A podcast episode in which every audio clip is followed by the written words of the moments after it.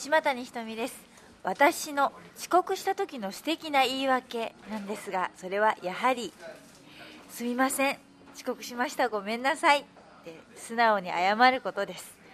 遅刻はいけないと分かっていてみんなも焦っている怒っていると分かりながらあの生きた心地がしない感じであの現場まで行くって辛いですよね。でもその時は理由があっても理由を言わないで素直に「ごめんなさい」って子犬のように謝ることが 一番怒られないんじゃないかなと思います。でも遅刻をしないのが一番ですけどね。島谷ひとみでした。ワンス。